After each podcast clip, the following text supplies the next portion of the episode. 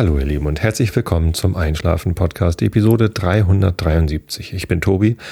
Ich lese euch heute aus den irischen Elfenmärchen vor. Da gab es ja in der vorletzten Episode einen Cliffhanger. und äh, davor lese ich euch den Rilke der Woche vor. Der heißt heute Ihr Mädchen seid wie die Kähne. Und davor erzähle ich euch ein bisschen was, damit ihr abgelenkt seid von euren eigenen Gedanken und besser einschlafen könnt. Und ja, es ist irgendwie ein bisschen merkwürdig, hier auf diesem Sofa zu sitzen und Einschlafen Podcast aufzunehmen, denn ich habe ja jetzt vier Wochen Pause gehabt. Ich war im Urlaub und habe mich entschlossen, das Mikrofon nicht mit in den Urlaub zu nehmen. Ich glaube, in der letzten Episode habe ich noch angekündigt, dass ich es möglicherweise mitnehme und dass ich nicht ganz genau weiß, ob ich aus dem Urlaub sende habe mich dann aber irgendwie relativ schnell dafür entschieden, es nicht zu tun. Ich habe es dann auf Facebook und auf Twitter bekannt gegeben. Auf Twitter ist es relativ untergegangen. Auf Facebook allerdings äh, gab es eine Riesenwelle an Feedback. Ähm, sehr positiv. Äh, alle haben mir zu dieser Entscheidung gratuliert.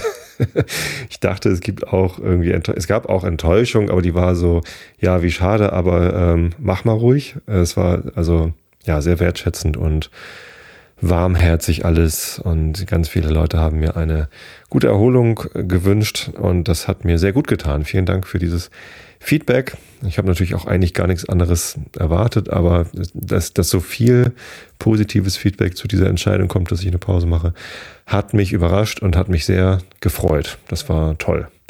Man redet ja immer so viel über ähm, das Internet und die Feedback-Qualität darin.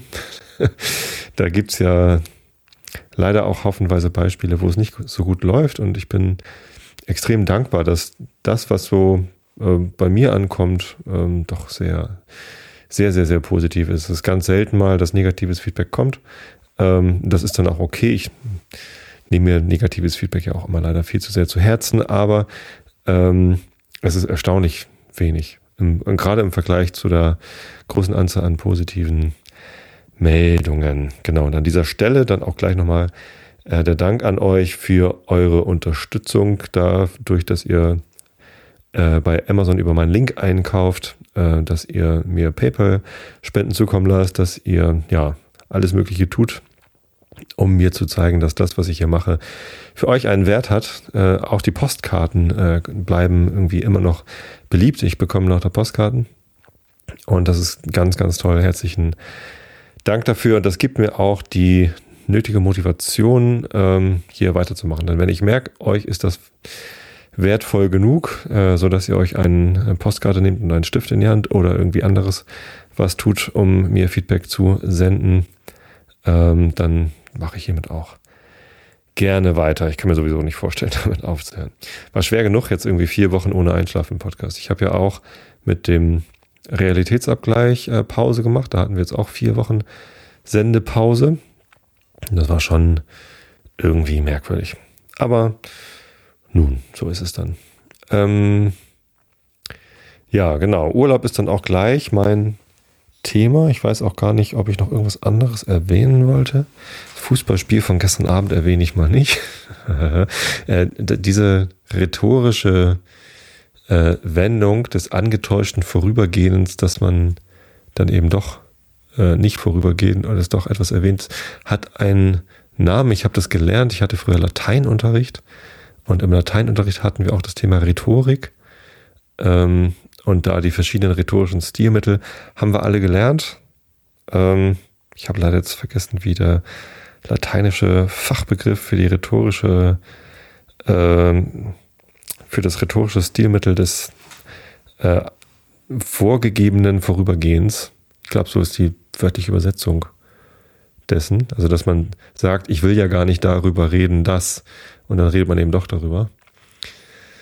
Äh, hat sich jetzt hier angeboten, weil ich will eigentlich wirklich nicht drüber reden. Aber äh, ihr wisst ja alle, ich bin ein fußballbegeisterter Podcaster.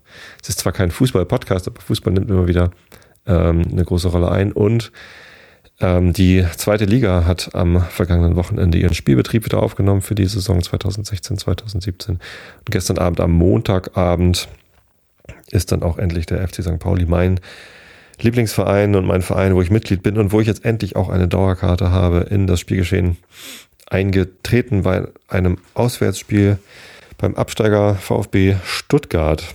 Und ich hatte äh, große Hoffnung auf unsere Mannschaft und ich hatte irgendwie noch das Gefühl, vielleicht sind die Stuttgarter so noch nicht so richtig in der zweiten Liga angekommen. Ähm, und ich habe tatsächlich äh, bei einem Online-Wettanbieter 5 Euro auf Sieg St. Pauli gesetzt, weil ich irgendwie dachte, Mensch, da geht was. Äh, wir sind gerade gut drauf. Ähm, ging auch was, allerdings nur in der ersten Halbzeit. St. Pauli ist mit 1 zu 0 in Führung gegangen und in die Halbzeit hätte 2 zu 0 führen müssen eigentlich, wenn Buhadus die eine seiner anderen Groß, Großchancen reingemacht hätte. Aber in der zweiten Halbzeit hat St. Pauli leider irgendwie nachgelassen. Ich glaube, da war die Kraft irgendwie dann auch weg, hat sehr viel investiert. Und dann kommt da so einer wie der Alexandru Maxim. Ich glaube, Alexandru heißt er, ne? Und äh, geht einfach hin äh, im, im Tempo Gegenstoß sozusagen, wie man im Handball sagen würde, Konter im eigenen Stadion und äh, macht ihn sehenswert rein. Äh, das war schon ein schickes Tor. Das 2 zu 1 dann in der 87. Minute kurz vor Ende für den VfB Stuttgart. Ähm, ja, das ist dann halt zum Teil eben die individuelle Klasse vom VfB. Äh, verdient gewonnen würde ich jetzt nicht sagen beim VfB, auch wenn die individuelle Klasse so hoch war. Ähm, St. Pauli hat eher unverdient verloren. Ähm, da wäre ein Punkt irgendwie angemessen gewesen. Aber egal, erstes Spiel, scheißegal. Äh, wäre halt schön gewesen, da was Zählbares mitzunehmen aus Stuttgart, aber hat nicht sollen sein und wir können trotzdem noch Zweitligameister werden. Rein rechnerisch. ich freue mich, dass das wieder losgeht und so eine Auftaktniederlage ist gar nicht so schlimm. Am Samstag geht es schon weiter.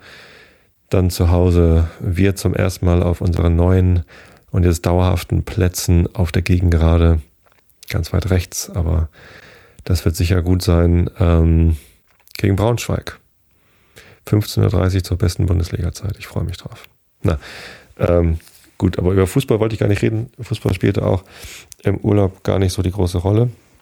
Wir waren im Urlaub. Wir waren zwei Wochen in Schottland, hatten äh, vor einem halben Jahr oder so bei unseren Freunden, die nach Schweden ausgewandert sind angerufen und gefragt, hier, wie sieht's denn aus? Wir überlegen, vielleicht im Sommer nach äh, Schweden zu kommen. Was macht ihr denn so? Äh, und dann sagten sie, nö, wir wollen eigentlich nach Schottland. Wollen wir uns nicht in Schottland treffen? Und genauso haben wir es dann gemacht. Wir sind dann auf, an einem Freitag äh, in den Flieger gestiegen, um nach Edinburgh zu fliegen. Das war irgendwie frühen Abend sollte der Flieger gehen. Der hatte dann äh, massiv Verspätung. Wir, waren sehr früh da am Flughafen, schon irgendwie so am Mittag so hingefahren, weil, naja, auf der Autobahn war Stau und am Flughafen wird gerade umgebaut. Dann sagten sie irgendwie, kommen Sie mal lieber zwei Stunden vor äh, der Boarding-Zeit, damit genug Zeit ist für äh, Koffer abgeben und äh, Sicherheitskontrolle. Ähm, das ging aber beides relativ fix mit Koffer abgeben und äh, auch die Sicherheitskontrolle war kein großes Hindernis und dann saßen wir da am Gate und ähm, bekamen dann zu hören, dass der Flug schon irgendwie eine Stunde Verspätung hat. Wurde dann nochmal aufgestockt auf anderthalb Stunden, äh, die der Flieger Verspätung hätte. Gab es noch eine Schrecksekunde, als äh, dann die Durchsage kam, der Flug ist gestrichen. also wörtlich, der Flug ist gestrichen, wurde einfach gesagt. Äh, die Fluggäste werden gebeten, äh, wieder zurückzugehen, um eine Umbuchung vorzunehmen. Ähm, und die Information, um welchen Flug es denn ginge, der dann gestrichen worden ist, kam sehr, sehr spät, als sie dann sagten, nein, nein, es ist nicht der Flug nach Zürich, sondern irgendwie der, der Flug nach Wien sei gestrichen. Und wir wollten ja aber ganz woanders hin und da haben die äh, Angestellten da am Flughafen so ein bisschen schlecht kommuniziert.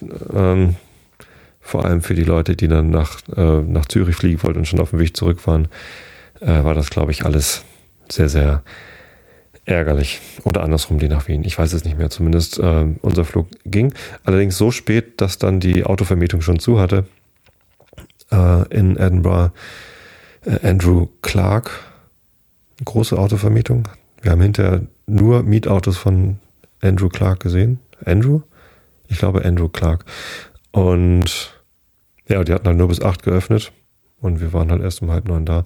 So, wir mit dem Taxi ins Hotel, haben da unsere Schweden wieder gesehen endlich und ähm, sind dann am nächsten Morgen halt hin und haben da den Mietwagen abgeholt. Große Überraschung, das Auto, das wir gebucht hatten, Peugeot Größe, also die Größe Peugeot 308, äh, war so das kleinste, was ich mich getraut habe zu buchen mit irgendwie vier Personen und Gepäck müssen wir irgendwie zum, zur Ferienwohnung hin. Das war dann nicht da. Also kein Auto dieser Größenklasse war da. Mussten sie also uns was Größeres geben. Machen sie dann ja auch gern. Ist alles kein Problem. Und das war dann ein äh, Toyota Verso. Also so groß wie ein äh, Opel Zafira, den wir ja schon mal hatten. Äh, oder eigentlich noch einen Ticken größer, hatte ich den Eindruck. Auch der Mazda 5, den wir mal hatten, ist eine ähnliche Größe. Und äh, das war sehr angenehm, sehr groß. Äh, und hatte dann auch, anders als ich gebucht hatte, eine Automatikschaltung, also ein Automatikgetriebe.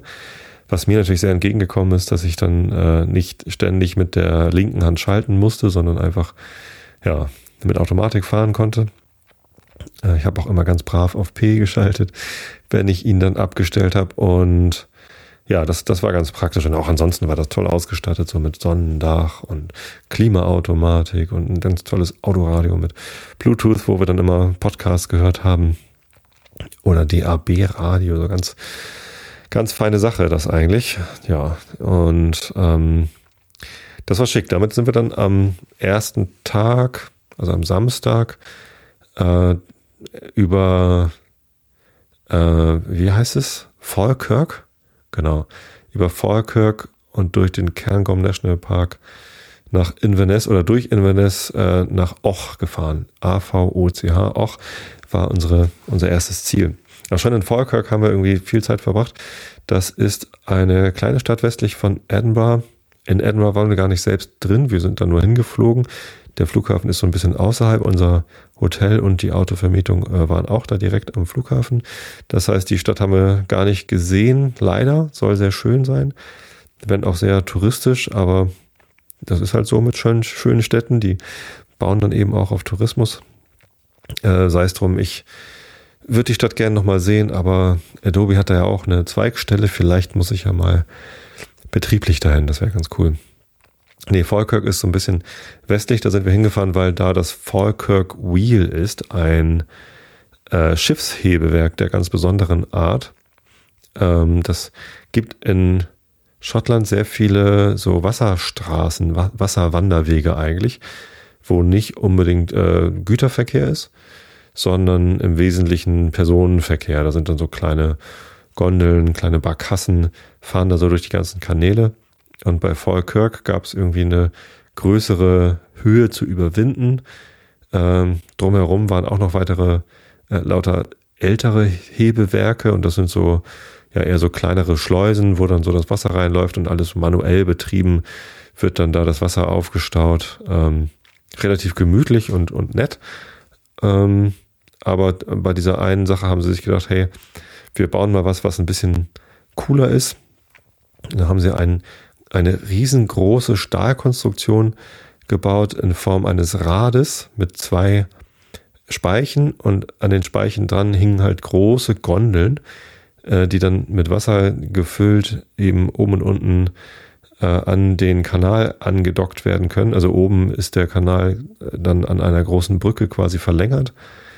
Ähm, und ja, die, diese, dieses äh, Rad mit den beiden Speichen kann sich halt drehen. Das heißt, man fährt mit dem Schiff in so eine Gondel rein und dann äh, können halt oben und unten können gleichzeitig Schiffe reinfahren, äh, muss aber auch gar nicht, weil äh, das Gewicht des Schiffes ist da, glaube ich, relativ egal. Das, die ganze Konstruktion ist halt riesengroß und sehr, sehr schwer und das ganze Wasser ist natürlich auch immer drin und ähm, dann dreht sich dieses Riesenrad ja, es ist tatsächlich wie, wie ein Riesenrad mit zwei Gondeln.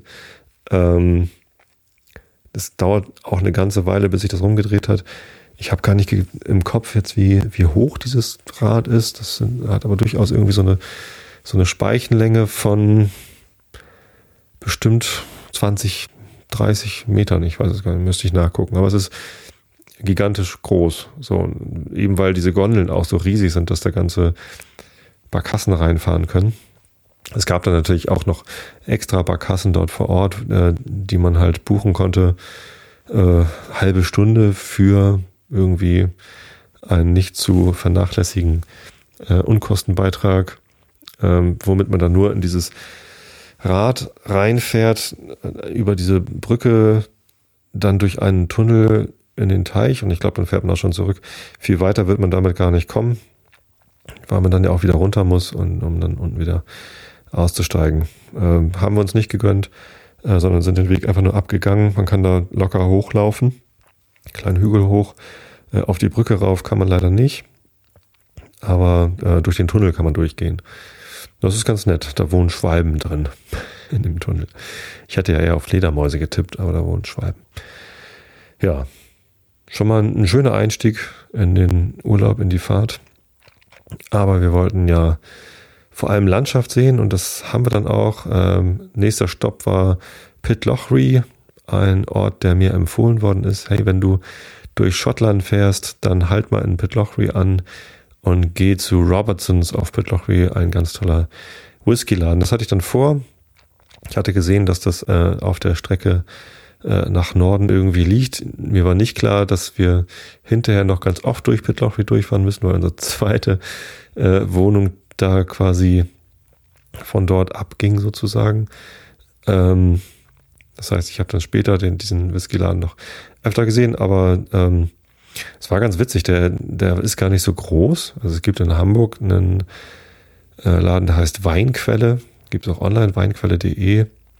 Und äh, Weinquelle ist zwar von der Fläche her ein Ticken kleiner als Robertsons, hatte aber, hat aber eine deutlich größere Auswahl. Ist also vollgestopft mit äh, Whisky und Rum und äh, ja, Spirituosenflaschen. Robertsons ist, war dagegen fast schon spärlich. Also es gab durchaus noch eine große Auswahl, aber im Vergleich zur Weinquelle war das halt eher enttäuschend und dazu noch so ein typischer kleiner Dorfsupermarkt irgendwie, wo man noch so Kekse und äh, irgendwie so Plastikspielzeug für Kinder und Wasserflaschen und so, also irgendwie so merkwürdigen Kram kann man auch noch kaufen bei Robertsons. Ähm, ich habe mich aber trotzdem dort für eine Flasche Whisky entschieden. Der Urlaub hatte gerade angefangen und ähm, in Pitlochry gibt es eine kleine Distille, Blair Athol, und da habe ich dann mal die zwölfjährige Abfüllung probiert und das war so ganz lecker. Natürlich soll man in Schottland eigentlich keinen Whisky kaufen, wenn man aus Deutschland kommt. Ich hatte tatsächlich vom Flughafen eine Flasche ähm, hier Johnny Walker Double Black habe ich mir gegönnt, war gerade im Angebot für 25 Euro die Literflasche. Das ist in Deutschland viel günstiger, Whisky zu kaufen als in Schottland, weil wir eine geringere Alkoholsteuer haben und die schlägt dann bei Whisky doch ziemlich stark zu.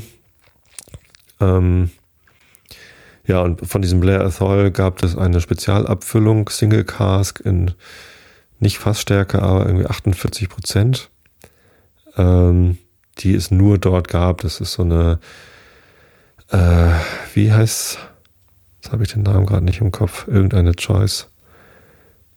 Äh, hm.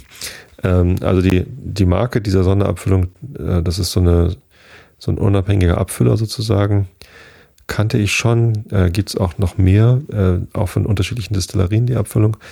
Ähm, aber diese war halt speziell für Robertsons auf Pitlochry, also für, genau für diesen Whisky-Laden. Das scheint also doch eine Institution zu sein. Gab es eine äh, Spezialabfüllung und die war günstiger, hatte einen höheren Alkoholgehalt und durch die Seltenheit halt auch irgendwie was Besonderes und die kann man halt auch nur in Schottland kaufen, also habe ich sie mir dann dort gegönnt für schleppische 40 Pfund, glaube ich. ja, man gönnt sich ja sonst nichts. Eh ein teurer Urlaub und ähm, der war wirklich spektakulär lecker. Oder ist es noch? Ich habe noch äh, ein bisschen was mit nach Hause gebracht. Ähm, der Christoph äh, von den Pappkameraden kann sich schon mal auf eine Probe freuen. Also die wird dann auch im Pappkameraden-Podcast nochmal gemeinsam mit Christoph verkostet werden. Ja, genau. Ähm, äh, von Pitlochry aus sind wir dann noch ein bisschen so östlich äh, durch den Cairngorm National Park äh, nach Norden gefahren. Und das war schon mal ganz, ganz spektakulär. Also äh, der, der Nationalpark Cairngorm ist sehr, sehr groß Und ähm, als das so losging mit dem Nationalpark, war es noch so ein bisschen, hm, ja, so sanfte Hügel und man hatte sich das ein bisschen spektakulärer vorgestellt, aber es wurde dann immer äh, höher und dann diese, diese Passstraßen, die jetzt nicht wirklich alpenmäßig äh, hoch und steil waren, aber dann nach hinten hin dann doch ganz, ganz spektakulär aussahen. Das war schon toll. Leider war das Wetter dann nicht ganz so toll. Also die Fotos sind alle so ein bisschen grau in grau irgendwie, grün in grau. Aber ähm, es hat trotzdem Spaß gemacht und war ja auch dann unser erster Tag mit dem Auto. War ich ganz froh, dass es nicht ganz so steil war.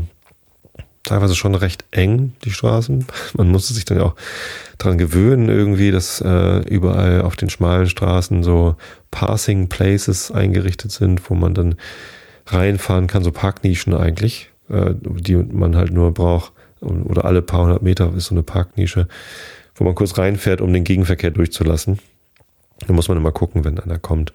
Äh, fährt der jetzt in so eine Parknische oder habe ich jetzt hier gerade eine? Und das läuft aber ganz gut. Also ähm, das war alles sehr entspannt. Genau, kurz äh, einkaufen äh, beim 24 Stunden, sieben Tage die Woche geöffneten äh, Tesco-Markt in Inverness und dann ab in die erste Ferienwohnung. Und die war spektakulär. Das war also echt toll.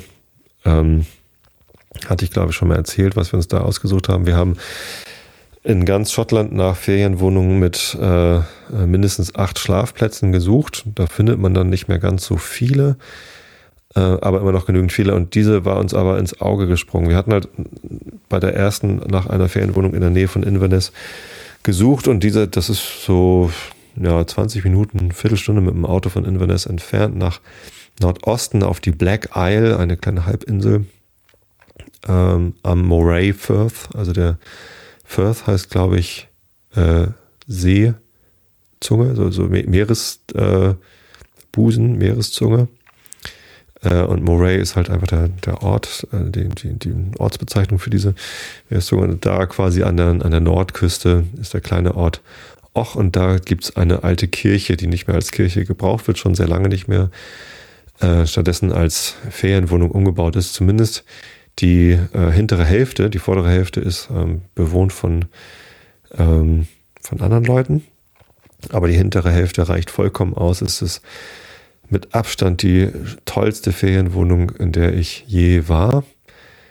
Riesengroß. Naja, klar, mit vier Schlafzimmern und jeweils zwei Betten, beziehungsweise drei der Schlafzimmer haben Doppelbetten äh, mit auch so einer Doppel- äh, Bettdecke. Also sollte man halt nur buchen, wenn wirklich auch drei äh, Paare oder zumindest Menschen, die sich das zutrauen, unter einer gemeinsamen Bettdecke zu schlafen, ähm, da verreisen. Das heißt, ähm, ja, die, die großen Mädels haben sich dann eben auch so ein, so ein Ehebett quasi äh, geteilt, äh, mochten die ganz gern mit dem den jüngeren beiden, die ja dann auch junge Mädchen sind, äh, den wollten wir das dann nicht. Äh, zumuten. Die haben dann quasi getrennte Betten gehabt äh, und jedes dieser Schlafzimmer äh, ausgestattet mit einem eigenen Duschbad. Eins davon war leider irgendwie dann auf dem Flur, aber die anderen Duschbäder waren so direkt vom Schlafzimmer aus zu erreichen. Ähm, wir hatten sogar das größte Schlafzimmer bekommen ähm, mit einem Ankleideraum, der, der eigentlich ein Gang äh, rüber ins Duschbad ist, das dann nicht nur Duschbad ist, sondern auch noch mit einer riesen freistehenden Badewanne, die ich zwar gar nicht benutzt habe, aber ja, also luxuriös äh, bis zum geht nicht mehr. Bei den Betten dachte man zuerst, mh, hm, die könnten bequemer sein, aber ähm, waren im Endeffekt äh, deutlich bequemer als die Betten im nächsten Ferienhaus, das wir in der Woche drauf hatten. Also durchaus okay. Äh, und dazu gab es halt noch eine ganze Reihe von Aufenthaltsräumen. Also schon die, die Eingangshalle ist ein äh, ja, gut, da ist dann so das, das Treppen, äh, eine, eine Wendeltreppe, die nach oben führt zu den unterschiedlichen Etagen. Äh, und äh, in dieser Eingangshalle ist quasi lichte Höhe, weiß ich nicht, 15 ähm, Meter oder so, halt die, die gesamte Kirchenhöhe sozusagen. Ähm, natürlich akustisch eine Herausforderung, aber trotzdem ist das schon mal, sind das schon mal zwei Sofas, wo man sich so hinlümmeln kann. Dann gab es eine Bibliothek mit so einem Elektrokamin, ähm, wo man sich das bequem machen konnte mit irgendwie einem Sofa und einer Chaiselong. Und dann gab es eine Riesenküche, wo man ganz toll kochen konnte. Äh, und ähm, mit so einer kleinen Treppe nach oben ging es dann zu einem großen Esstisch, wo wir zu elf gegessen haben. Wir waren zwar nur acht, aber hatten zwischendurch Besuch. Der Falk äh, von den, äh, von dem ich euch schon mal erzählt hatte, mit äh, Podseed, der Podseed gegründet hat. Ähm, ehemaliger Arbeitskollege von mir ist mit seinem äh, Wohnmobil und seiner Familie vorbeigekommen. Da waren wir elf Personen, konnten da auch locker essen und über der, Kirch, äh, über der Küche ist dann noch äh, das Kaminzimmer, was irgendwie auch riesengroß ist, äh, über die ganze Breite der Kirche, Kirche geht mit irgendwie ja zwei Sofas äh, und noch irgendwie so Hockern am Kamin und dann irgendwie eine kleine Treppe nach unten geht's noch zu einem extra Lesesessel, wo man eine kleine Kuschelecke hat und dann nach oben ging es quasi noch in das Turmzimmer. Also im Turm war noch ein kleiner extra Raum mit so drei Bänken an den Fenstern.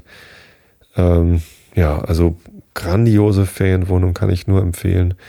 Haus, äh, Haus äh, Tower House heißt es in Och, also AVOCH, Tower House, findet ihr bei TripAdvisor. Da habe ich auch eine Rezension hinterlassen.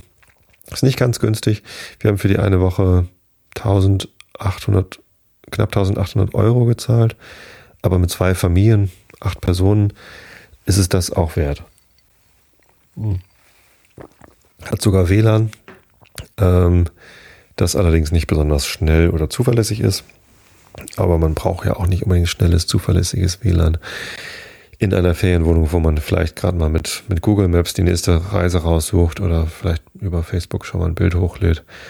Ähm, ich habe da nichts vermisst. Das war, das war ganz großartig. Waschmaschine, Trockner, alles da. Handtücher, Bettwäsche wird gestellt. Ähm, ich fand's großartig. Ja, jetzt wollte ich euch in dieser Episode meine Erlebnisse aus der ersten Woche erzählen, vielleicht in der nächsten Episode die zweite Woche. Wenn ich aber in dieser Episode nicht irgendwie wieder äh, die Länge deutlich überziehen will, müsste ich mich so langsam beeilen. Ähm, kann ich gar nicht, ehrlich gesagt, weil es so viel Tolles zu erzählen gibt. Ich gucke mal, wie weit ich noch komme hier. Ähm, der Reihenfolge. Ich habe extra, also wir haben äh, Tagebuch geschrieben. Meine Frau und ich schreiben gerne Reisetagebuch, wenn wir im Urlaub sind. Haben extra ein neues gekauft, so ein schönes, dickes Buch. Was ist denn das für ein Hersteller? Ist ja auch egal. Ähm, und Paper Blanks, genau. Und da muss ich mal eben nachgucken, was haben wir eigentlich am ersten Tag dann da gemacht? Also wir sind am ersten Tag ähm, wollten wir die Umgebung erkunden, waren ja am Tag vorher irgendwie viel Auto gefahren, sind sowieso viel Auto gefahren am, äh, im Urlaub, aber äh, wollten jetzt am zweiten Tag nicht ganz so viel fahren und sind dann äh, auf der Black Isle so ein bisschen Richtung Nordosten gefahren, also Richtung Nordsee, weil uns die Vermieterin gesagt hatte, das war ganz nett, da hing in, in, in der Bibliothek hing auch eine kleine Landkarte der Umgebung und da hatten sie mit lauter kleinen Fähnchen Tipps hinterlassen, wo man da hinfahren könnte. Und dann hatte sie uns schon gesagt, hier, wenn ihr Delfine gucken wollt, fahrt mal dahin, irgendwie so ein bisschen nördlich, da ist so ein kleiner Leuchtturm. Und von da aus könne man also vom Land aus Delfine sehen, wenn man Glück hat. Wir hatten eh vor, möglicherweise so als Idee, nochmal mit dem Boot rauszufahren, um Delfine zu gucken. Aber sind dann am ersten Tag gleich dahin, haben einen Spaziergang am Strand längs gemacht und tatsächlich war dann da am Leuchtturm schon so eine große Ansammlung von Leuten mit äh, großen Kameras, Spektiven, also ich Tele, Zoom, sonst was und haben da die Delfine beobachtet. Da war nämlich eine ganze Menge irgendwie mehr, als ich in äh, Portugal vom Schiff aus gesehen hatte, glaube ich. Also da war richtig was los. Sieben, acht Tiere waren da bestimmt, die immer mal so ihre Rückenflosse rausgehalten haben, aber auch mal sich zum Sprung gewagt haben. Ich weiß gar nicht, was die da gemacht haben. Einfach irgendwie Spaß gehabt. Ähm, sind dann aber auch irgendwie wieder abgezogen. Also eine halbe Stunde standen wir dann da, haben Delfine geguckt, haben dann da noch zwei Caches, Geocaches gehoben und ja, den Tag dann wieder ausklingen lassen. War insgesamt ein eher ruhiger Tag. Ähm, haben dann den Abend damit verbracht, den nächsten Tag zu planen. Das war dann nämlich ähm, unser wahrscheinlich längster Trip. Da sind wir ähm, in den Norden gefahren. Wir wollten eigentlich ursprünglich mal die gesamten nördlichen Highlands, also alles, was da in Schottland nördlich von Inverness ist, so die Küste abklappern, haben dann aber, weil wir gesehen haben, wie schnell man so vorankommt auf diesen schmalen Straßen, wo ja auch immer mal ein Wohnmobil vor allem ist, das dann irgendwie langsamer ist und die lassen einen dann zwar immer mal vorbei, ähm, wenn man, wenn die merken, oh, da sind jetzt irgendwie drei, vier Autos hinter einem, äh, fahren sie eben auch mal in so einen Passing Place rein, um die hinter, fahrenden Autos vorbeizulassen. Das ist alles ganz nett, aber es hält dann immer so ein bisschen auf und man gewöhnt sich dann auch relativ schnell daran, wie langsam man vorankommt. Es hat dann ja auch einen gewissen entspannenden Effekt. Ähm, ja, und, und, deswegen haben wir uns dann entschieden, okay, wir fahren einfach mal möglichst gerade hoch. Ähm, Richtung Betty Hill war so unsere erste Anlaufstation, um dann irgendwie äh, quasi rechts abzubiegen und dann Richtung Osten an der Nordküste längs zu fahren. Ähm, das war ein ziemlich schöner Trip. Äh, durch das Landesinnere hatte es immer mal wieder so ganz lustige kleine Gegebenheiten. Irgendwo war ein Ort, der aus einem Pub und einem zweiten Haus, wo zu verkaufen stand, bestand. Und mehr war da nicht. Ich glaube, der, der Ort hieß auch nach dem Pub. Und jetzt gerade irgendwie nicht mehr im Kopf, äh, wie der Ort hieß, aber das war eben ganz, ganz lustig. Naja, und dann sind wir da so die, die Nordküste längs gefahren. Hatten wir uns spektakulärer vorgestellt, mit lauter so Klippen, die man dann so sieht. Äh, ich glaube, also da waren auch Klippen und wir haben dann immer mal wieder angehalten und sind da so ein bisschen spazieren gegangen. Ähm, aber während der Fahrt sah man da jetzt nicht ganz so besonders viel von den Klippen, sondern da muss man halt dann doch immer wieder anhalten. Haben wir auch gemacht. Ähm, aber da hätte man eigentlich noch viel mehr Zeit haben müssen, verbringen müssen. Das war irgendwie insgesamt ein bisschen zu, ähm, äh, zu, ich weiß gar nicht, zu ambitioniert, das irgendwie an einem Tag zu schaffen. Ja, zumindest sind wir dann über Thurso oder wie auch immer das heißt, äh, bis zum Dunnet Head gefahren und dann noch äh, John O'Groats heißt das. Das ist quasi dann der nordöstlichste Punkt vom schottischen Festland. Kann man da rüber gucken zu den Orkney Islands. Ähm, könnte man auch überfahren mit einer Fähre, aber dafür war nun wirklich nicht mehr genügend Zeit. Ähm, und ja, das war dann auch der einzige Ort, John O'Groats, genau, wo wir ähm, mit Mückenproblemen hatten. Alle haben uns gewarnt vor den bösen Mücken äh, in Schottland. Tatsächlich war das nicht der einzige Ort, wo wir auf Mücken gestoßen sind. Da, wo unser zweites Ferienhaus war, da waren äh, deutlich mehr Mücken noch als in Och. In Och hatten wir gar kein Problem mit Mücken. Aber da bei diesem John O'Groats, da gab's, konnte man dann so rumlaufen und ähm, da war dann noch so ein Aussichtspunkt vom, vom nördlichsten, nee, Dun Dunnet Head war das genau da, war eine Aussichtsplattform äh, vom nördlichsten Punkt des schottischen Festlandes oder so.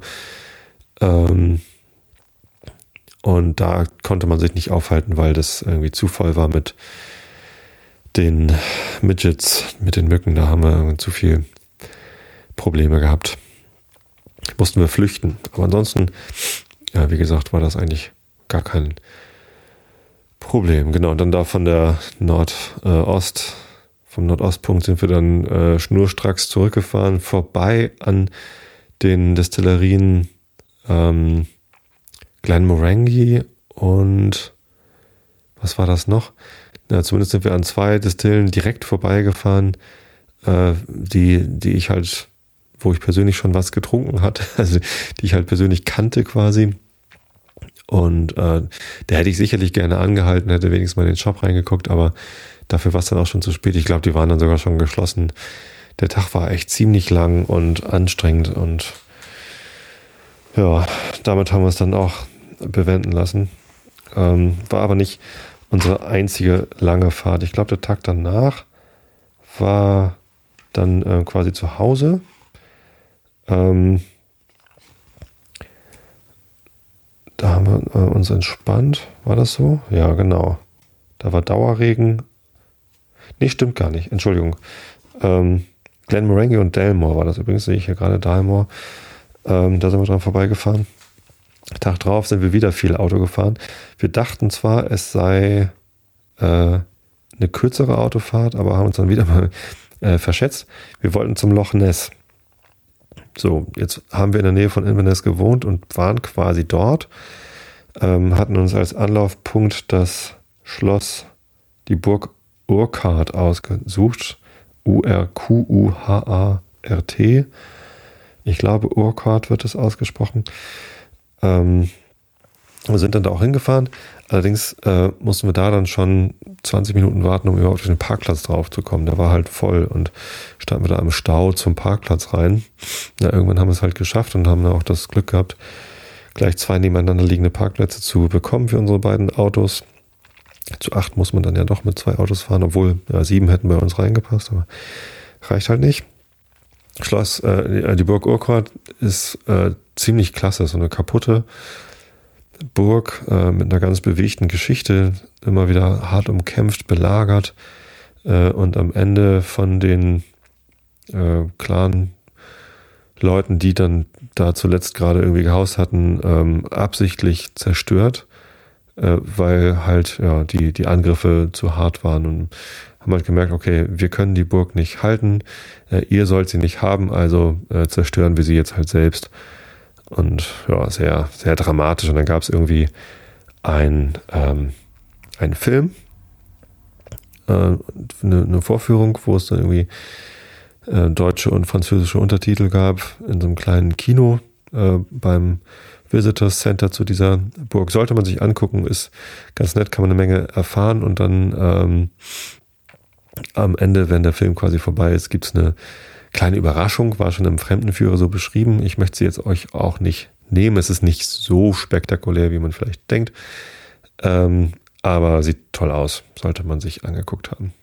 Genau, man kann halt einfach rausgehen und zur Burg hin, kann man irgendwie überall durchlaufen und sich die Räume angucken.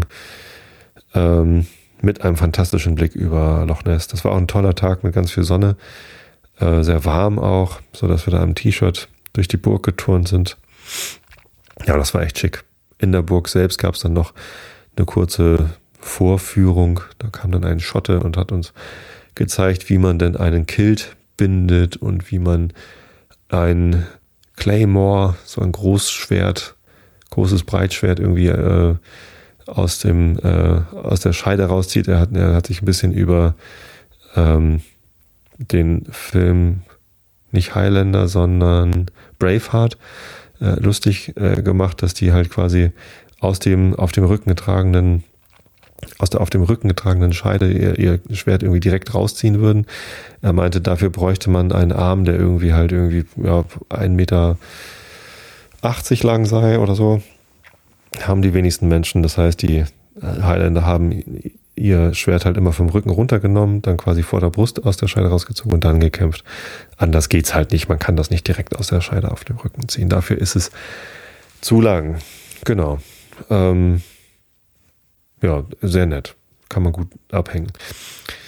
Ähm, der Tag war aber noch nicht ganz rum, als wir dann da durchfahren, sondern es war irgendwie so früher Nachmittag. Dann dachten wir, ach, fahren wir nochmal zu äh, der äh, zum Culloden Moor. Das war, heißt das Moor?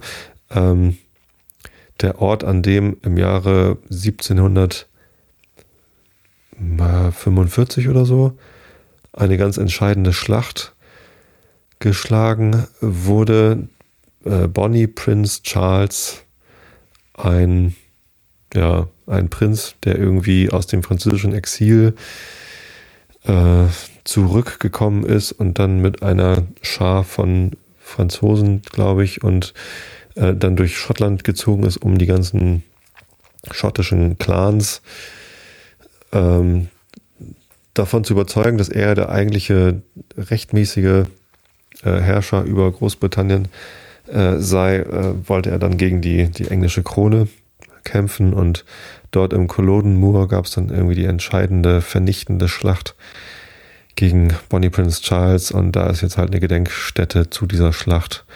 Äh, das wollten wir noch kurz besichtigen. Also war so mein Eindruck. ich hatte mich damit vorher nicht beschäftigt mit diesem Ort.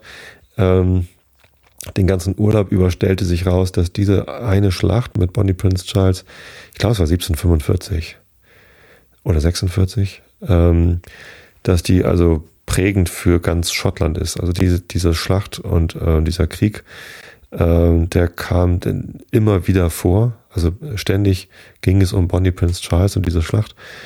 Ähm, sogar als wir in der zweiten Woche mit dem Jacobite Steam Train über das Glenfinnan Viadukt gefahren sind, ähm, dieser Harry Potter Zug mit dieser äh, Brücke, erzähle ich dann in der nächsten Episode mehr davon. Äh, da hat uns dann der, der Schaffner gesagt, und äh, wenn ihr, wenn wir auf der Brücke sind, müsst ihr Richtung äh, See gucken, denn da steht das Bonnie Prince Charles Monument. Ja, also an jeder Ecke in Schottland begegnete uns Bonnie Prince Charles. Ja, stellt sich raus, äh, dass diese, diese Gedenkstätte ähm, riesengroß ist. Also das Museum, da braucht man richtig viel Zeit. Und äh, damit nicht genug äh, kann man, äh, nachdem man sich das Museum angeguckt hat, wo es auch ganz viel zu sehen gibt, äh, mit einem Audioguide, kann man sich ganz viel erzählen lassen, auch auf Deutsch. Und ähm, auch da war wieder so ein Historiker, der ganz viel über die Waffen und über wie Amputationen stattgefunden haben, also über die medizinische Versorgung und so äh, aus der Zeit, hat er uns ganz viel erzählt. Ähm, äh, sondern äh, man kann dann eben auch rausgehen auf dieses Schlachtfeld, auf diese Wiesen da, äh, wo dann quasi mit einem GPS gesteuerten Audioguide äh, kann man halt rumlaufen und per GPS gibt's dann Trigger, ähm, dass dann erzählt wird, was an der Stelle gerade ist. Hier waren quasi die, die Rotröcke und äh, haben sich formiert und da hinten waren dann die, äh, die Schotten um Bonnie Prince Charles, die Highlander. Ähm, und ja, hier wurde das gemacht, hier wurde hier geschlagen und so weiter. Und so fort. Das war äh, sehr, sehr groß und ging dann also für uns bis spät in den Abend. Wir waren dann doch ganz schön K.O. am Ende. Und ja, dafür, dass wir uns eigentlich irgendwie einen ruhigen Tag machen wollten, war das dann ganz schön heftig. Der Tag drauf war dann ruhig. Da hat es geregnet und Jan und ich sind dann nur nach ähm, Glen Ord gefahren. Nee, Muir of Ord heißt der Ort. Äh, das ist so 20 Minuten weg gewesen von unserer Ferienwohnung. Da gab es die Distillerie, Distillerie äh, für Glen Ord, ein äh, Singleton auf Glen Ord, genau, eine, eine Distillerie, die gehört zum Diageo-Konzern, also Guinness eigentlich. Ähm, ich war ganz überrascht, weil ich die nicht kannte ähm, stellt sich raus, äh, Diageo hat drei Destillerien, die einen Singleton herstellen. Also Singleton ist nur so ein, so ein Markenname. Ähm, und im, in Europa wird halt Singleton of Dufftown vertrieben. Und der Singleton of Glen Ord wird äh, ausschließlich da in der Distillerie und in Asien angeboten. Ich habe allerdings bei whisky.de auch irgendwie zwei, drei Flaschen davon gefunden äh, habe ich dann gleich gefragt, so, mh, hm, wenn ihr sagt, das gibt es nur in Asien, also Malaysia ist, glaube ich, der größte Abnehmermarkt oder, oder Japan für Single of Glenort. Ähm, dann meinten sie, ja, dann waren die wohl dort in der Distillerie und haben halt ein paar Flaschen mitgenommen. Das geht natürlich, dass man dann einfach ein paar kauft, einfach nur um die mit im Sortiment zu haben. Müsste man glatt mal nachfragen bei whisky.de, wie sie denn da rangekommen sind. Aber ist ja auch egal. Zumindest hat Jan sich dann dort eine Flasche 15-jährigen Singleton of Glen Ord gekauft. Eben auch, weil er die in Schweden nicht bekommen würde und auch weil er ziemlich lecker war. Also das war auch ziemlich klasse ähm, und auch spannend, weil die dort auch eine eigene Melzerei haben. Die meisten Brennereien in Schottland melzen ihr Malz ja gar nicht mehr selbst, sondern bekommen es zum Beispiel genau von, von dort. Aus Muir of Ord gibt es eine Menge Malz. Zum Beispiel Talisker, die zweite Distille, die wir besucht haben, bekommt auch das Malz von, von diesem Ort. Ja, äh, so eine Distillerie-Führung kann man mal machen. Wir haben sogar zwei davon gemacht. ähm, besonders spannend ist es eigentlich nicht. Also sobald man weiß, wie Whisky hergestellt wird, ähm, braucht man bei der Führung eigentlich schon gar nicht mehr zuzuhören. Denn das, äh, das, was im Wesentlichen erklärt wird, ist halt dieser Prozess von wir nehmen Gerste, lassen sie aufkeimen, brechen die Keimung dann ab, damit es Malz ist. Ne? Bei der Keimung wird dann die Stärke in Zucker umgewandelt. Dann äh, machen wir dieses äh, Malz äh, klein, also mahlen es, machen es dann nass mit warmem Wasser und ähm, da, dabei wird dann quasi das, der, der Zucker extrahiert. Ähm, und dann kommt das Ganze noch mit Hefe zusammen. Äh, die Hefe wandelt den Zucker dann in Alkohol um. Und das Zeugs wird dann destilliert in Schottland meistens zweimal. Einmal auf äh, so bummelig 25 Prozent Alkoholgehalt und beim zweiten Mal dann auf über 60 Prozent Alkoholgehalt. Ja, also das ist es so im Groben. Da gibt es natürlich noch hier und da Feinheiten, wie das jetzt genau gemacht wird. Ähm, am Ende wird das Destillat in Fässer abgefüllt und lange eingelagert. Es lohnt sich natürlich trotzdem, diese Führungen zu machen, weil man sonst eben nicht an die ähm, Brennblasen rankommt. Und das ist durchaus interessant, sich sowas mal aus der Nähe anzugucken, wie so eine Brennblase aussieht oder auch wie diese Wash Stills aussehen, also die großen Gefäße, in denen äh, die Stammwürze hergestellt wird, also äh, dass der Zucker rausgelöst wird oder äh, wo die, ähm, ähm, wie heißt es? Low Wine? Ich weiß es nicht. Also da, äh, wenn, wenn die Hefe in die Stammwürze getan wird und der, äh, der Gärungsprozess stattfindet, die Hefe dann den Zucker in Alkohol umwandelt, das findet halt auch in so riesigen äh, Bottichen statt und das ist schon beeindruckend, wie viel da so drin ist, wie viel da reinpasst. Ähm, ja, es ist schade, dass man sich diese Sachen nicht angucken kann, ohne so eine Führung zu machen und sich jedes Mal das gleiche, äh, den gleichen Vortrag anzuhören. Aber die rechnen wohl auch nicht damit, dass sich jemand irgendwie in mehreren Distillerien so eine Führung anguckt. Ja. Sei es drum. Äh, wir haben uns das äh, dort gegeben. Und das war auch ein ganz guter Tag zum Erholen. Einkaufen muss man ja auch ständig. Wenn man mit acht Leuten in einem Ferienhaus wohnt, muss man ständig Essen einkaufen, damit man was zwischen die Rippen kriegt. Das ist dann ja auch in Ordnung. Ja. So, und das letzte, was ich von dem, von dem ersten, äh, ähm, von der ersten Woche noch erzählen will, ach, das passt jetzt noch rein. Isle of Sky, genau, an dem Tag drauf, ich glaube, das war dann schon der Donnerstag. Ja, genau. Sind wir, haben wir wieder eine lange Autofahrt gemacht, also bewusst lang. Einmal quer rüber in den Westen, wo es über eine Brücke ähm, rüber geht auf die Isle of Skye. Äh, da wollte ich halt unbedingt hin. Nicht nur, weil da die, die zweite Distillerie war, die wir besuchen wollten, nämlich äh, Talisker, die einzige Distille auf der Isle of Skye, sondern auch weil ich halt gesehen hatte auf Fotos, dass da die Landschaft halt besonders schön ist und ich das mal äh, in Natura sehen wollte. Aber schon die Fahrt dahin. Wir sind da quasi am Stück durchgefahren, haben ihn kaum mal angehalten, um eben nicht so viel Zeit während der Fahrt zu verplempern.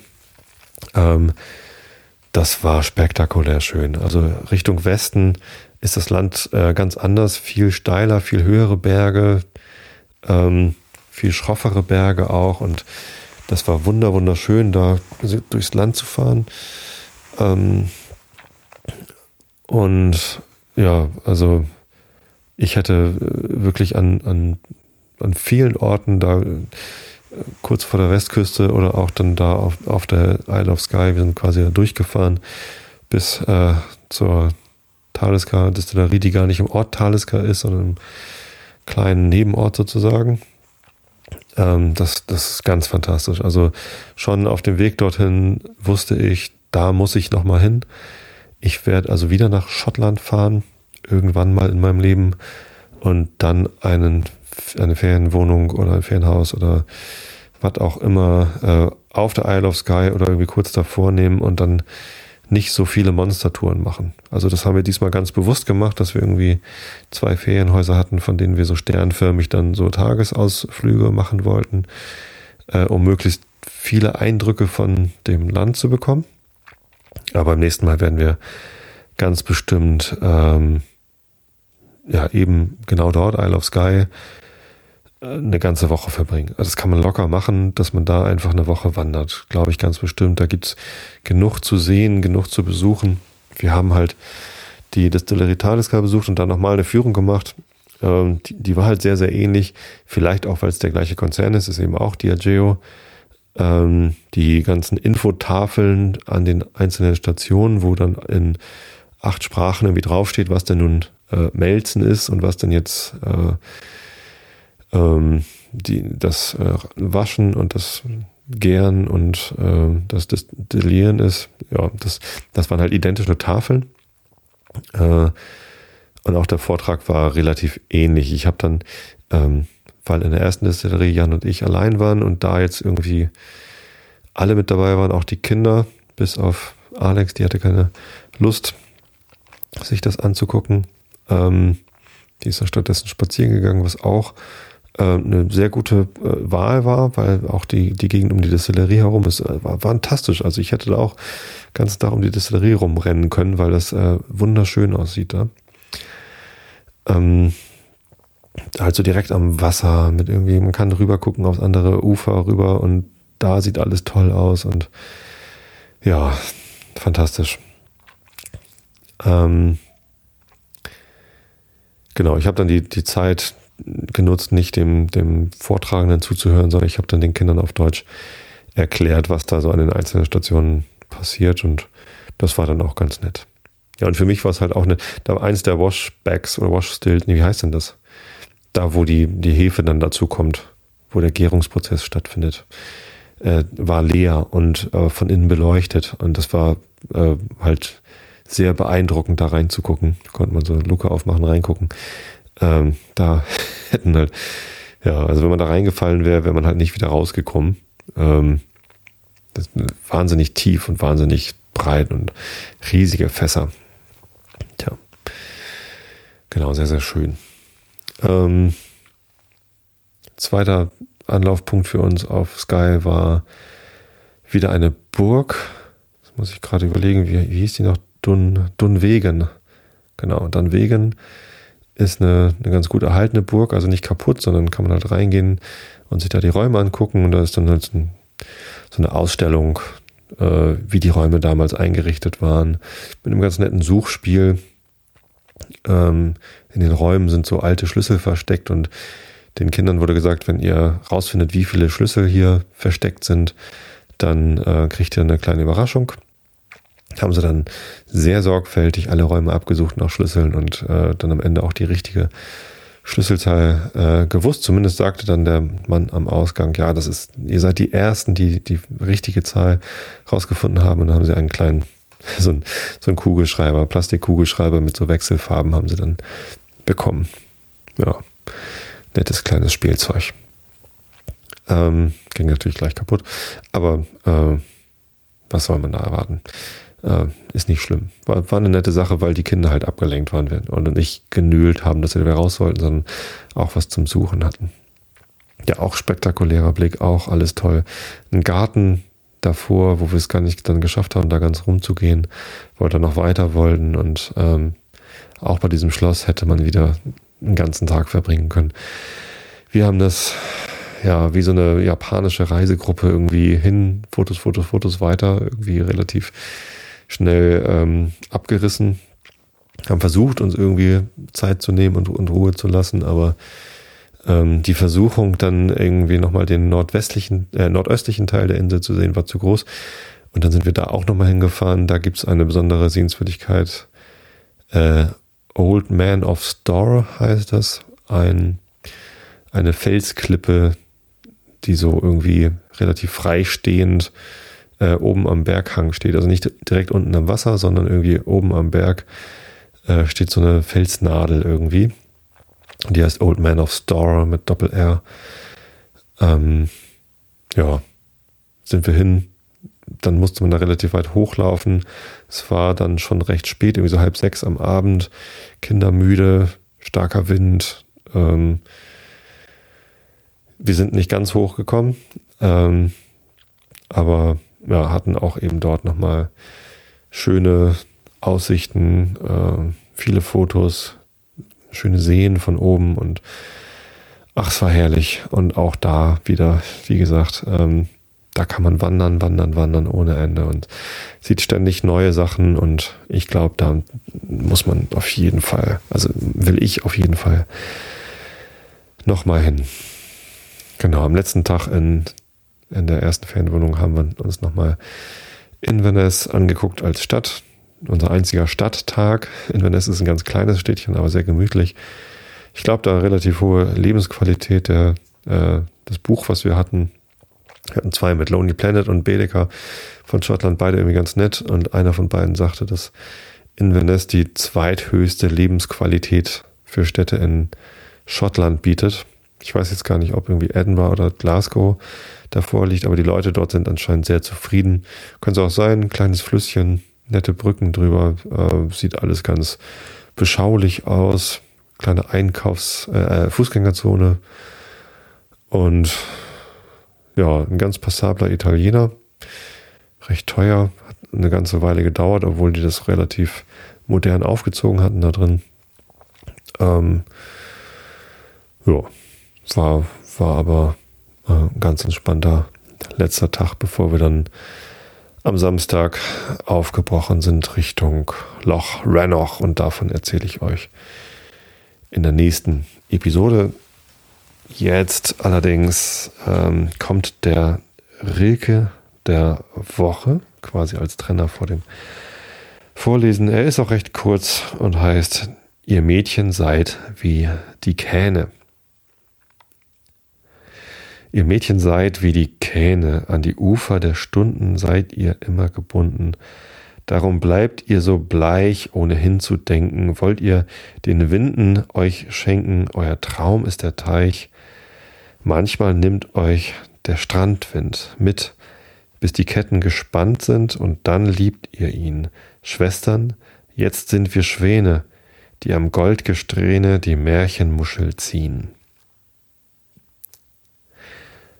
Dabei fällt mir ein, dass ich die letzten zwei Jahre oder so eigentlich immer in der Pre-Show, also wie ihr wahrscheinlich alle wisst, wenn ihr hier auch mal zugehört habt bis zu dieser späten Stunde, ähm, sende ich die Aufnahmen ja live. Ne? Alle zwei Wochen mittlerweile. Dienstags abends um halb neun ähm, gibt es hier eine Live-Sendung bei streams.szene.de, könnt ihr live zuhören. Ähm, da hören dann immer so ein paar Leute zu und einige davon schreiben dann ganz fleißig Show Notes, die mir helfen, dann irgendwie Kapitelmarken zu haben für die Sendung und eben auch ein bisschen Text, beschreibenden Text, ähm, damit ihr die Episoden leichter finden könnt.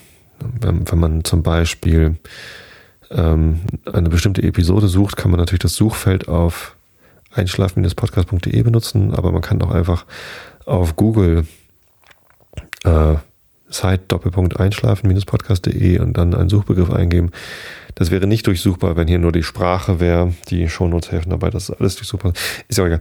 Ähm, bevor ich die Aufnahme starte, sende ich ja auch schon und unterhalte mich dann kurz mit den Leuten, die im Chat sind. Äh, und normalerweise lese ich dann kurz den Rilke der Woche einmal vor, so damit der nicht prima vista ist und ich ihn nicht zum ersten Mal sehe, wenn ich ihn dann in der Sendung vorlese damit ich wenigstens den Rilke der Woche stotter- und versprecherfrei vortragen kann, äh, falls da irgendwie komische Redewendungen drin sind. Habe ich heute vergessen, fällt mir jetzt auf. Bin trotzdem erfolgreich durchgekommen, ist das nicht großartig. Ja, ich bin stolz. Ihr Mädchen seid wie die Kähne. Jetzt kommt der Vorleseteil aus den irischen Elfenmärchen. Da habe ich vor sechs Wochen einen Cliffhanger angefangen. Die Bekenntnisse des Thomas Burke habe ich nur zum, zur Hälfte vorgelesen. Wir sind auf Seite 148 und ich steige da jetzt mal ein. Es ist immer noch recht lang. Ich bin schon hier bei einer Stunde Aufnahmezeit. Mal gucken, wie weit ich heute vorlese, ob das jetzt zu Ende geht oder ob ich vielleicht nochmal, ich glaube, ich mache nochmal einen Schnitt nach vier, fünf Seiten. Schauen wir mal, was passt. Augen zu und zugehört. Wenn auch einige dieser Handlungen in jener vorhin erwähnten Furcht oder Hoffnung ihren Grund haben, so entspringen doch andere aus dem gemischten Gefühl von Mitleid und Pflicht, welches bisweilen aus dem Herzen eines irländischen Bauern hervorbricht, obgleich es, ungewöhn, äh, obgleich es gewöhnlich in einer Decke von Geiz und Trug eingehüllt ist. Daher kamen auch die Worte, die ich einmal hörte und die man nicht missverstehen darf. Wenn wir etwas empfangen, so ist's ehrlich, so ist's nur ehrlich, dass wir ein wenig davon wieder zurückgeben. Thomas lässt sich nicht leicht bewegen, von dem stillen Volke zu sprechen, mit dem er in häufigem und genauem Verkehr stehen soll. Glaubt aber jemand an die Elfen und ihre Macht und an die gelegentliche Übertragung derselben auf ihn, so schlägt er es auf besondere Bitten selten ab, sein hohes Vorrecht in Ausübung zu bringen, wenn ein Unglücklicher in der Nachbarschaft von einem Schlag der Elfen ist gelähmt worden. Immer aber will er erst durch Bitten gewonnen sein, er macht anfangs Schwierigkeit und muss mit einer kleinen freundlichen Gewalt genötigt werden. Bei solchen Gelegenheiten ist er ungewöhnlich feierlich und geheimnisreich und fällt etwa ein Wort von Vergeltung, so verlässt er sogleich den unglücklichen Kranken, weil dergleichen Anerbietung die Überirdischen geradezu beleidigen. Es ist wahr, dass, da der Arbeiter seines Lohnes wert ist, andere, die gleich ihm begabt sind, kein Bedenken tragen von den Kranken, aber erst nach der Genesung eine Belohnung anzunehmen. Es ist aufgezeichnet, dass einmal einer Frau eine ansehnliche Belohnung gegeben wurde, welche, wie Thomas in der geheimen Wissenschaft erfahren war, und welche hier verdient erwähnt zu werden, nicht bloß weil sie eine Nachbarin und Nebenbuhlerin von Thomas war, sondern auch wegen des besonderen Umstands, dass eine Mutter ihren Namen von ihrem Sohn ableitete. Ihr Sohn hieß Owen und sie überall Owen Savawa, Owens Mutter. Sie war bei der vorhin erwähnten Gelegenheit überredet worden, einem jungen Mädchen ihre Hilfe angedeihen zu lassen, welches den Gebrauch des rechten Beines verloren hatte. Owens Mutter fand die Heilung sehr schwer. Eine Reise von etwa neun Stunden war nötig, wahrscheinlich um einen aus dem stillen Volke zu besuchen, der in so weiter Entfernung wohnte, und diese Reise musste auf dem Rücken eines äh, einer weißen Henne gemacht werden. Sie kam indessen zustand und zur bestimmten Stunde, wie die seltsame Frau vorher gesagt hatte, nämlich als die Henne mit ihrem Reiter an dem Ziel der Fahrt angelangt war, wurde die Kranke von einer unwiderstehlichen Tanzlust ergriffen, welche sie bei vollkommenem Gebrauch der kranken Glieder zu großer Freude ihrer bekümmerten Familie ein Genüge tat. Die Belohnung war in diesem Falle wie billig ungewöhnlich groß, wegen der Schwierigkeit, eine Henne zu finden, die willig war, mit einer solchen Last eine so lange Reise zu unternehmen. Um Thomas Gerechtigkeit widerfahren zu lassen, so muss man gestehen, dass er bei solchen Gelegenheiten völlig uneigennützig ist, wie ich von mehr als einem gehört habe, der davon genau unterrichtet war. Vor einigen Monaten heilte er ein junges Mädchen, die Schwester eines Krämers, der in seiner Nähe lebt, welche der Elfenschlag getroffen hatte, als sie von einer Leiche zurückkehrte und mehrere Tage lang sprachlos geblieben war.